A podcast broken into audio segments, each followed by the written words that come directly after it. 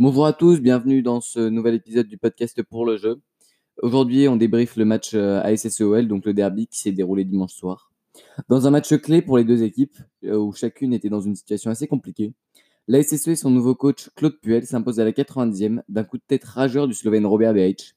Le lendemain, Olas et Juninho virent Silvino. Comment la SSE a-t-il rabaissé l'OL Donc la première chose qu'on peut dire, c'est déjà sur euh, les compositions d'équipe c'était que Puel, euh, pour sa première sur le banc stéphanois, a déjà fait des, choix forts sur sa composition. Il décide de laisser Kazri et Beric sur le banc pour titulariser Adi et Diony. Euh, Adi n'avait jamais été titulaire cette saison et Diony n'avait carrément jamais joué avec les pros euh, donc cette saison.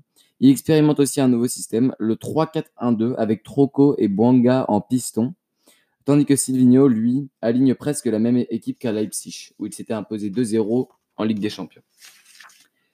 Euh, première partie, donc ce sera sur euh, la première période qui a été peu concluante du côté des deux équipes. En première mi-temps, Lyon tient le ballon, mais c'est une position plutôt stérile. La ligne Abidioni euh, ne presse pas très haut, mais coupe bien la ligne de passe entre notamment Andersen et Awar, et Vertouzard aussi. Lyon n'arrive pas à trouver ses rampes de lancement et peut dire merci à un manque de précision stéphanoise pour, pour récupérer beaucoup de ballons hauts avec beaucoup de passes ratées. donc ça offre des occasions mal jouées par l'OL en général. Youssouf fait assez mal au milieu de terrain et à la défense lyonnaise, notamment sur une belle action où il dribble d'une belle feinte de frappe Marcelo, puis centre vers Boudbouz, qui met une volée qui sera ensuite euh, renvoyée par Lopez sur son poteau. Et, euh, seuls Awar et Lopez semblent jouer dans cette première mi-temps. En seconde mi-temps, on avait l'impression que Saint-Etienne se trouve mieux et l'OL euh, a peur en fait. en seconde mi-temps, Silvino a eu peur peur de la défaite, du licenciement et sans doute d'un échec lors de sa première expérience en tant qu'entraîneur principal. Son équipe ne marche pas aussi bien euh, que mercredi à Leipzig, mais se parvient à se procurer quelques occasions dangereuses en deuxième période, notamment sur le côté gauche où ça passait souvent, par l'intermédiaire d'Awar qui se voit refuser un but pour un hors-jeu existant mais très faible. Et il manque aussi un face-à-face contre un moulin qui a fait le boulot. Depay est inexistant et se fait bouger contre Saliba. Du côté de la SSE, on essaye tout le temps de sortir le ballon proprement, même si c'est encore compliqué, étant donné que l'équipe n'est pas habituée à jouer comme ça, en une touche de balle. Johnny sort à la 79e pour Beric. Loïs Johnny avait beaucoup embêté la défense de Lyon euh, sur le plan physique, car il est assez limité euh, techniquement. Dans l'ensemble, il réalise plutôt une bonne prestation pour un premier match en pro cette saison. Beric rentre en pointe pour pouvoir réceptionner des centres. Et à la 90e, après un beau travail de bouse qui centre du gauche, Beric met sa tête en opposition et bat Lopez, qui, dépité, s'allonge pendant que le Cop Nord exulte. A noter que Lyon euh, jouait à 10 contre 11 depuis, la dixième, depuis 10 minutes, suite à la blessure de Léo Dubois, Silvino ayant déjà effectué ces trois changements. Donc, euh, premièrement, ce qu'on peut dire, euh, c'est qu'on a, on a vu un Noël qui, se cherchait, mais on les voit se chercher depuis trop longtemps. Euh, après les premiers matchs euh, de la saison, euh, notamment la victoire à Monaco et contre Angers 6-0, on pensait que l'ère Silvino allait durer longtemps et qu'il allait faire produire du beau jeu avec sa mentalité brésilienne. Mais je pense qu'on a tous été un peu déçus parce qu'on s'est rappelé du manque de régularité de la saison dernière avec Lyon. notamment, ils, ont perdu des matchs qu'ils n'auraient pas dû perdre pour essayer de lutter pour la deuxième place avec le LOSC. Et on se rappelle un peu de cette irrégularité. Et là, le problème, c'est que euh, n'a toujours pas gagné, euh, n'a pas réussi à gagner un match entre, en Ligue 1 après, euh, après cette victoire écrasante face à Angers. donc, donc c'est un vrai problème. Et puis, est-ce que, on peut parler aussi de son licenciement, est-ce que Olas n'a pas précipité les choses et n'aurait pas dû lui laisser plus de temps? Et ben pour cette question, je pense qu'on peut dire que Olas lui a laissé du temps. Olas a choisi, comme à son habitude, de prendre l'entraîneur assez tôt euh, dans, la, saison, donc assez tôt euh, après euh, la démission de le, départ de Genesio, assez tôt pour pouvoir préparer son effectif. Il a eu du budget, il a pu acheter Mendez notamment, ou encore le jeune Jeffrey Adelaide depuis Angers. notamment à des sommes qui étaient des records pour l'OL. Hein. Il a eu du budget, il a pu construire son équipe avec, euh, avec Juninho en directeur sportif, il a pu avoir euh, du staff brésilien, il a eu des cours de français, et pourtant, ça n'a pas marché. Est-ce que, bien sûr, Ola aurait pu lui laisser plus de temps, mais je ne sais pas si ça aurait pu marcher étant donné que ses matchs de préparation étaient déjà peu concluants. Oui, il avait eu ces deux matchs exemplaires et puis cette victoire à Leipzig qui lui permettait un peu de, de redresser la tête. On se rappelle qu'Olas avait pris la parole la semaine dernière pour dire que Juninho aurait plus d'emprise sur, euh, sur Silvino, mais le problème c'est évidemment que en fait, euh, Olas s'est détaché. Euh, Olas, au début de saison, avait dit Je vais me détacher du, du sportif en laissant ce rôle à Juninho.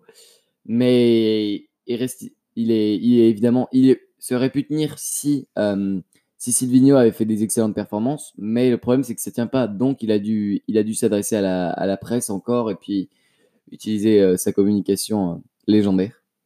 Euh, et, pour ce point, donc euh, apparemment, Laurent Blanc euh, serait pisté comme Jean-Louis Gasset, qui, selon certaines rumeurs que je pense qu'on ne peut pas trop croire, aurait refusé le retour à la SS en sachant que la situation de Lyon allait se dégrader pour aller à Lyon. je ne sais pas si on peut y croire à ça. Mais bon, c'est ce qu'on ce qu'on peut lire sur un peu partout. Euh, donc, euh, il y aurait donc euh, Laurent Blanc qui, après trois ans d'inactivité, son dernier poste était à, Paris sous l'air Qatari, reviendrait, reviendrait dans, dans, la Ligue 1 à Lyon. Pourquoi pas? On verra ce que ça donne. La deuxième chose qu'on peut dire, c'est que la SSE, avec Puel, a envie de créer du jeu. Puel a envie de prendre un projet, de faire un projet. Il n'a pas envie, comme il l'a dit en conférence de presse, hein, où il a signé avec euh, Xavier Tuilo comme directeur sportif, euh, Puel n'est pas là pour, euh, pour essayer de sauver les meubles. Puel est là pour construire du jeu. Et on l'a vu, l'ASS a essayé tout le temps de relancer propre, même si, bon, évidemment, c'était compliqué, hein, comme, comme je l'ai dit dans l'analyse, mais, mais il y avait toujours cette intention de, de bien jouer, de poser ce jeu, poser ce ballon, et de repartir euh, du début vers, euh, vers l'avant proprement en se libérant du pressing euh, adverse. Donc, Puel a envie de construire du jeu et a envie de faire jouer des jeunes avec la titularisation d'Abi. Et puis, quand un nouvel entraîneur arrive, ça rebat les cartes. Avec Printemps, c'était à peu près la même chose que Gasset. Donc, les joueurs restaient dans leur zone de confort.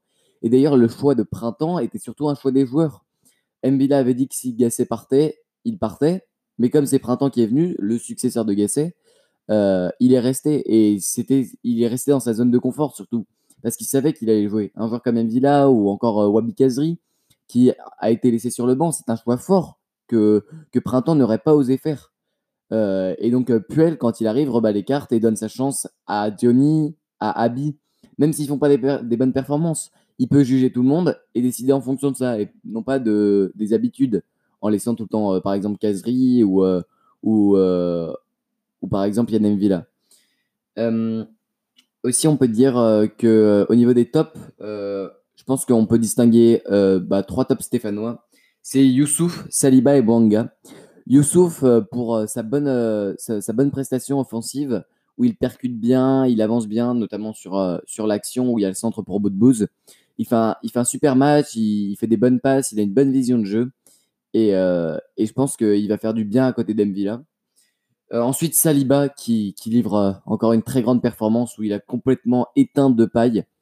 Il est, très très bon, très rapide, une bonne anticipation, il a un très gros physique et, a fait encore une, très bonne prestation. Il va être précieux à Perrin parce que cette charnière se complète bien avec un Perrin un peu long, mais un peu lent, mais bon en anticipation et un Saliba qui apprend encore aux côtés d'un expérimenté. Donc, euh, c'est un, duo fait de complémentarité. Et ensuite, Denis Banga, parce qu'en tant que piston droit, il a vraiment été très bon. Il a fait très très mal à, à Marsal, notamment, euh, dont on parlera plus tard dans les flops.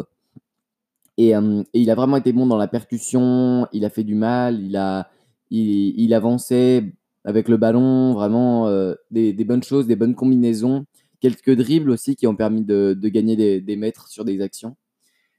Du côté des flops, je distingue évidemment Memphis de paille, qui passe complètement à côté de son match. Il était même pas dedans, en fait. On avait l'impression qu'il n'avait pas envie de jouer. Euh, lui qui pourtant avait euh, un, peu, euh, un peu provoqué les Stéphanois l'année dernière sur son compte Twitter. parce que, évidemment, les Stéphanois avaient sorti une banderole insultante envers son enfance, étant donné qu'il a eu des, gros problèmes avec son père. Je vous renvoie vers le documentaire transversal d'RMC Sport sur ce joueur assez énigmatique. Donc Depay qui passe complètement à côté de son match. on a aussi Thiago Mendes qui, qui est vraiment, bah, il, a été mauvais, hein, tout simplement. Depuis son arrivée à Lyon, il a fait quelques, belles choses, mais dans l'ensemble, pour 25 millions, aïe aïe aïe, c'est pas, pas ça. Hein. Il, peine encore à la relance et, c'est assez compliqué pour lui. Et ensuite, Marcel qui s'est fait complètement absorber par Banga, qui n'a rien pu faire et euh, euh, qui a été mauvais aussi. Euh, voilà, donc c'était pour ASSEOL. Si le podcast vous a plu, allez voir notre site internet, donc c'est pourlejeu.fr. Bon, vous verrez le lien dans la, description du podcast, hein, pourlejeu.fr, tout collé, tout en minuscule. et vous pouvez aussi nous laisser un commentaire sur la plateforme de podcast sur laquelle vous nous écoutez, ou parler de vos, avec vos amis qui aiment le foot de, de, notre contenu, notre page Instagram et nos podcasts et nos articles. Si vous voulez recevoir gratuitement des analyses le lendemain de gros matchs, il suffit de nous donner votre mail dans le formulaire à gauche du site. Merci de nous avoir écoutés et à très bientôt pour un nouvel épisode de Pour le jeu.